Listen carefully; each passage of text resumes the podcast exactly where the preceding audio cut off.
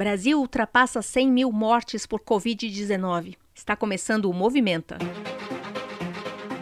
O podcast diário do jornalismo do Crefito 3. Esta é uma produção da Gerência de Comunicação do Conselho.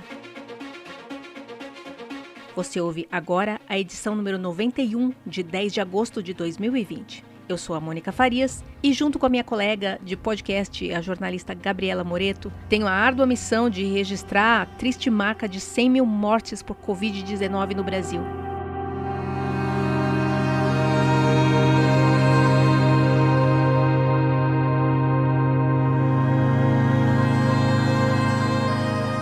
Este episódio vai ser diferente. Vamos ouvir relatos de profissionais do estado de São Paulo que estão no dia a dia do enfrentamento. Entre outras coisas, essa marca precisa nos trazer a consciência de como é valioso o trabalho em equipe.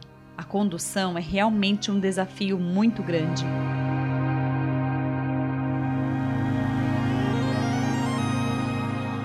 Meu nome é Daniele, sou fisioterapeuta, trabalho na linha de frente do Hospital Next Butantan. Né? Essa pandemia veio ressignificar, de fato, que juntos somos mais fortes, que conseguimos trabalhar em equipe, termos discussões saudáveis para chegar em um consenso comum ao melhor desfecho ao paciente, né? Uh, com a equipe de médica, equipe de enfermagem, técnicos, nutricionistas. Também veio trazer a ideia de que nós devemos saber as nossas atribuições. Qual a atribuição de fato do fisioterapeuta? Né? Onde ele se encaixa dentro da equipe? Quem é o fisioterapeuta dentro de uma equipe? Né? Quais são as resoluções, as normativas? Ressignificar tudo isso. Como fisioterapeuta, quem somos de fato e ocuparmos o nosso lugar de maneira íntegra, entregando um atendimento de maneira qualificada.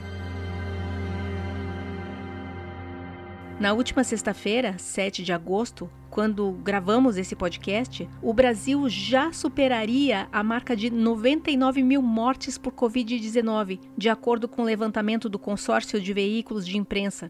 Há tempos, o Brasil é o segundo país com o maior número de mortos pelo novo coronavírus. Perdemos apenas para os Estados Unidos, que já ultrapassaram 160 mil casos fatais. Segundo a Reuters, no mundo já são mais de 700 mil mortes muitas delas de profissionais de saúde. E fica a pergunta: quem cuida daqueles que cuidam?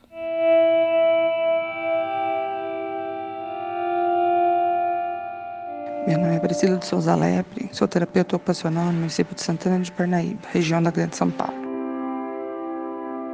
Durante a pandemia, atuo junto à equipe de saúde mental para acolhimento aos profissionais que trabalham na saúde, principalmente na atenção básica. A mudança no cotidiano ocasionou o aumento de sintomas ansiosos e transtornos do humor, bem como dores físicas e esgotamento, tanto nas de ação direta com pacientes suspeitos de Covid, quanto nas áreas administrativas, recepção, limpeza, dado estresse e risco a que se expõem diariamente ou também pelo afastamento das pessoas queridas devido à contaminação.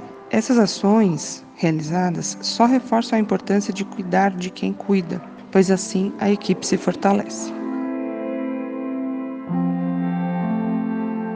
Há tempos, a Covid-19 já virou rotina no noticiário mundial e também no Brasil. Uma rotina que reflete o que tem sido enfrentado pelos profissionais de saúde. O medo da contaminação pela Covid-19, o cansaço da rotina estressante e a ansiedade são adversários poderosos, implacáveis. Meu nome é Pamela Marchiori, sou fisioterapeuta da Clínica Geriátrica Recanto dos Sonhos, da cidade de Bauru. O Covid-19 tem afetado indiretamente a nossa rotina de trabalho. Nossos idosos estão há cinco meses sem receber nenhuma visita, nenhum contato físico dos seus familiares e também grupos de apoio, projetos sociais. Tem sido um desafio, né? Mas estamos vencendo.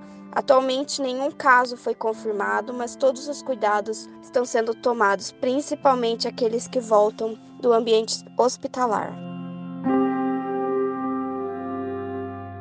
Na saúde, as equipes de profissionais sabem quem são seus pacientes, conhecem seus rostos, seus problemas, suas fraquezas e suas forças.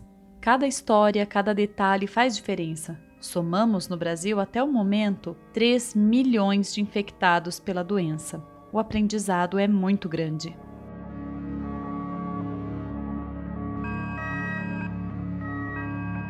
Eu sou Cíntia Johnston, fisioterapeuta com Crefito 3 de São Paulo. Uh, sou atuante há 20 anos na área de emergências e terapia intensiva pediátrica e neonatal.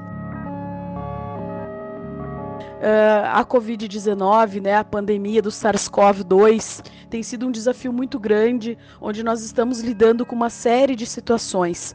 Uma delas é a valorização do fisioterapeuta, que tem sido uh, visto mais, enxergado mais, sendo mais valorizado, não só tecnicamente, mas como também financeiramente em muitos locais. Mas também temos alguns pontos de muito estresse da equipe, estresse pessoal, né?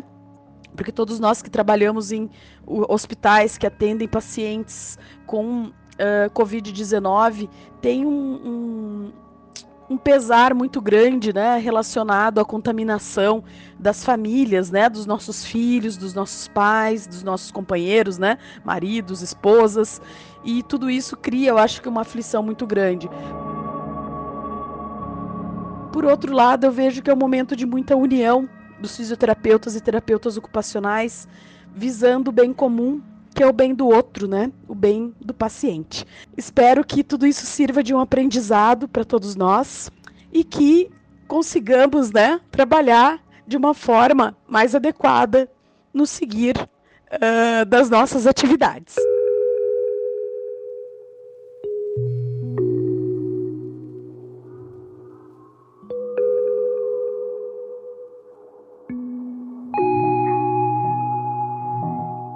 Se o distanciamento ajuda as pessoas a não se contaminarem nas ruas, dentro dos hospitais, esse distanciamento não se aplica. Os cuidados com os pacientes exigem outras práticas, como o isolamento, a falta de contato e a atenção à biossegurança, o que parece tornar todos irreconhecíveis devido à paramentação exigida. Eu sou Carla Nicolau, fisioterapeuta, coordenadora de fisioterapia do Centro Neonatal aqui do Hospital das Clínicas da Faculdade de Medicina da USP. Aqui no Hospital das Clínicas está sendo uma experiência nova para todo mundo, todos os profissionais, com momentos tristes e momentos alegres. Como eu atuo diretamente na UTI neonatal, eu vivenciei momentos dolorosos, como o falecimento de algumas gestantes pela Covid, mães de bebês prematuros que felizmente saíram bem da UTI neonatal. O fisioterapeuta que atua na assistência direta a esses pacientes, a gente vivencia sentimentos opostos diariamente. Uh, porém, o nosso distanciamento para os nossos pacientes ele é apenas físico nunca um distanciamento emocional.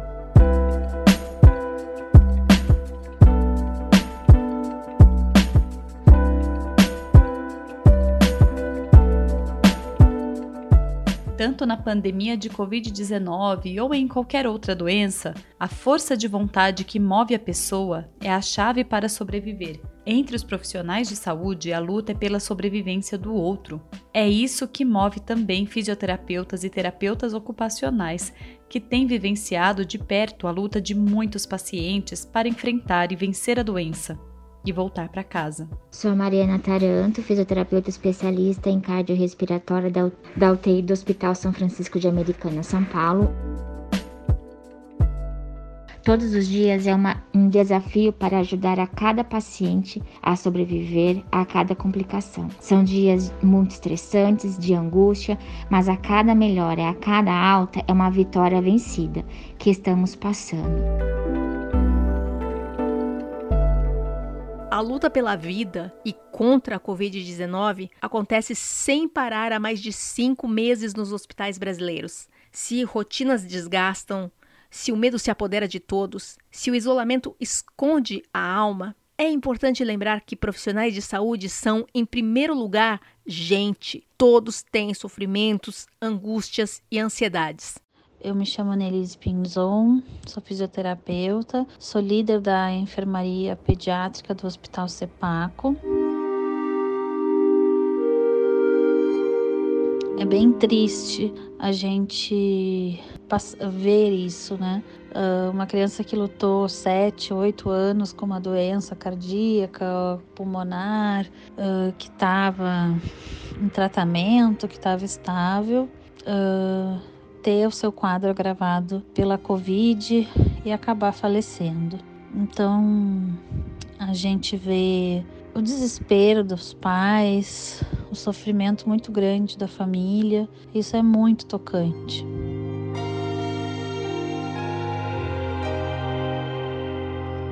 Ao ultrapassarmos a barreira das 100 mil mortes no Brasil, cada um de nós deve refletir no valor dessas vidas para as famílias enlutadas e para a sociedade como um todo.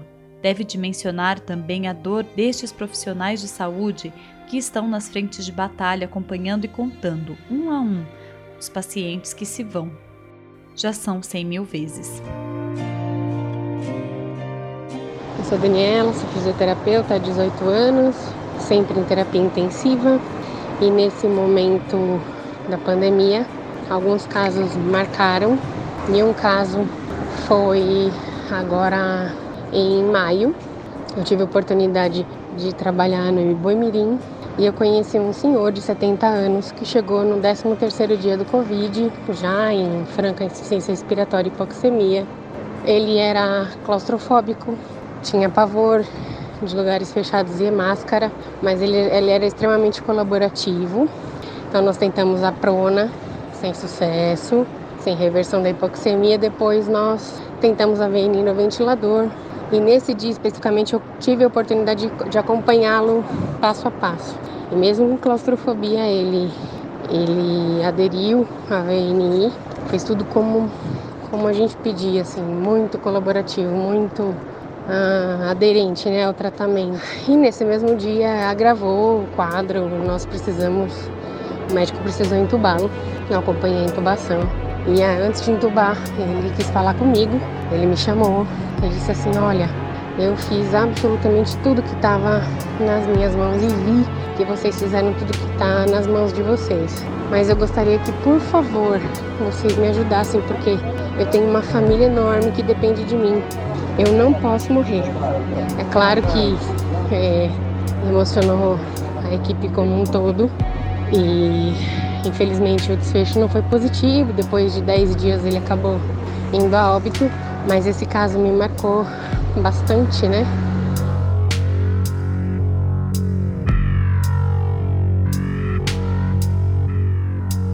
Voltamos com mais notícias e depoimentos de profissionais amanhã.